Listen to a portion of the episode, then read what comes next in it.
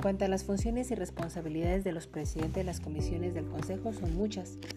Por ejemplo, por mencionar algunas, es que administra los recursos que se les proporciona y establece vínculos con diferentes instancias para lograr el mayor apoyo posible para estas actividades electorales.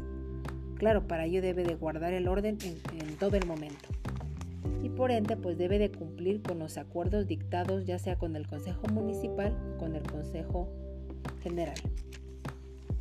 Además, se debe de supervisar las actividades del Consejo Municipal y por ende autorizar los informes financieros respecto a los gastos o operaciones que se realizaron para estas actividades. Y ya por último, también eh, delega las actividades que le competen, ya sea las vocales o secretarios. Y con respecto a los vocales de organización y vocales de capacitación que guardan relación con la INE, también se deben supervisar. De antemano agradezco su apreciable atención.